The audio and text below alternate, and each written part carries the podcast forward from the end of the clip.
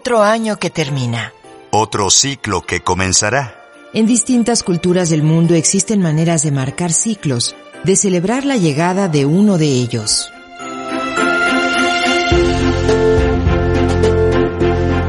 El Instituto Nacional de Antropología e Historia presenta, El Año Nuevo Prehispánico.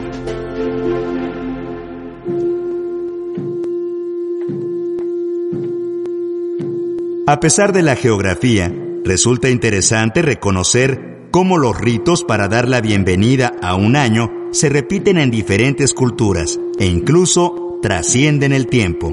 De manera particular entre las culturas mexica y maya, las festividades, al igual que hoy en día, comprendían la preparación de platillos especiales, ritos corporales, limpieza del hogar, bailes ceremoniales y, en general, el desecho de lo viejo. Estas celebraciones están relacionadas con los astros, el sol, la luna o ambos. En el mundo mesoamericano, las distintas civilizaciones se regían por un calendario conformado por 18 meses de 20 días, más 5 sobrantes, mes corto, aunque iniciaban el año con fechas distintas, lo mismo en el altiplano que en el sur de lo que actualmente es México. Los mexicas lo hacían en honor del dios del fuego, Xiutecutli, quien era el encargado de la regeneración del mundo, mientras que los mayas efectuaban una gran fiesta durante el mes Pop, que era hacia julio.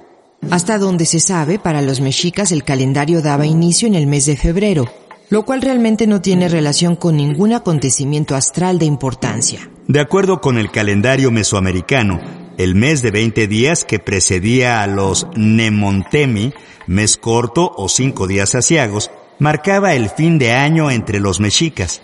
Dicho mes era conocido como Izcali, coincidente con el mes de enero.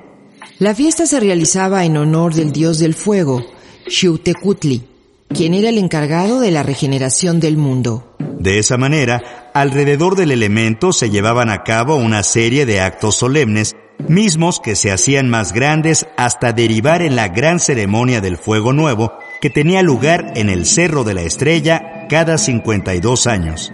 Con el fuego nuevo se apagaban todas las luces de México Tenochtitlan y entonces esperaban la culminación de las Pléyades o siete cabrillas en el cenit, señal de que nacería el nuevo sol. Cada año debió ser una especie de reminiscencia de este hecho. Cada año con pequeños maderos se elaboraba una estatua de Xutecutli, la cual era adornada con una máscara de mosaico y arte plumario. Lo que se conoce gracias a las crónicas de Fray Bernardino de Sagún.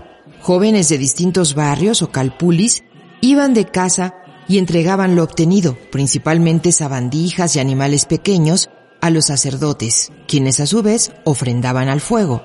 También se repartía un tipo especial de tamal y además, a final del año, interpretaban un baile como en casi todos los meses. Otro dato curioso es que solía estirarse a los niños con la idea de que llegarían a ser adultos grandes y fuertes. Asimismo, se les practicaba una ceremonia de horadación, perforación de las orejas, y les daban de beber pulque en unas tazas pequeñas. Era como una especie de bautizo, pues contaban con padrinos. Para el caso Maya, los datos son todavía más escasos. No obstante, las referencias de Fray Diego de Landa en su relación de las cosas de Yucatán hacen considerar que ellos sí celebraban de manera particular el Año Nuevo. Como se mencionó anteriormente, entre los mayas durante el primer mes llamado Pop, hacia el mes de julio, se celebraba una gran fiesta. Adoraban a todos sus ídolos y renovaban todas las cosas que tenían para su servicio, vasijas, bancas, ropa, barrían las casas y todo lo viejo lo tiraban a la basura. La costumbre de barrer es muy extendida entre los pueblos, ya que entraña la renovación, pensar que para el año siguiente todo será bonito. El ayuno era una tradición que antecedía las festividades, además de la abstinencia sexual y la reserva de algunos alimentos o la condimentación con sal.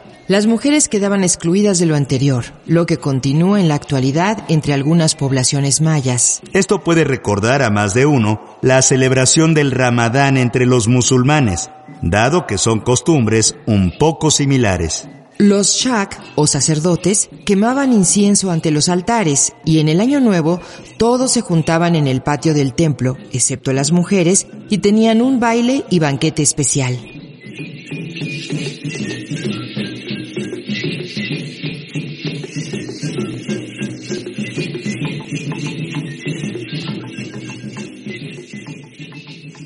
El texto de este guion fue tomado del boletín de prensa de la Dirección de Medios de Comunicación de Lina titulado Año Nuevo Prehispánico.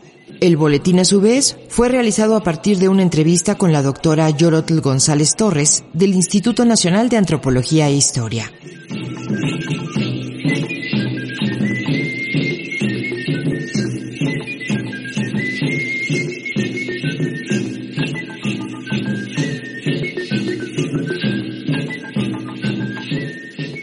Instituto Nacional de Antropología e Historia. Secretaría de Cultura.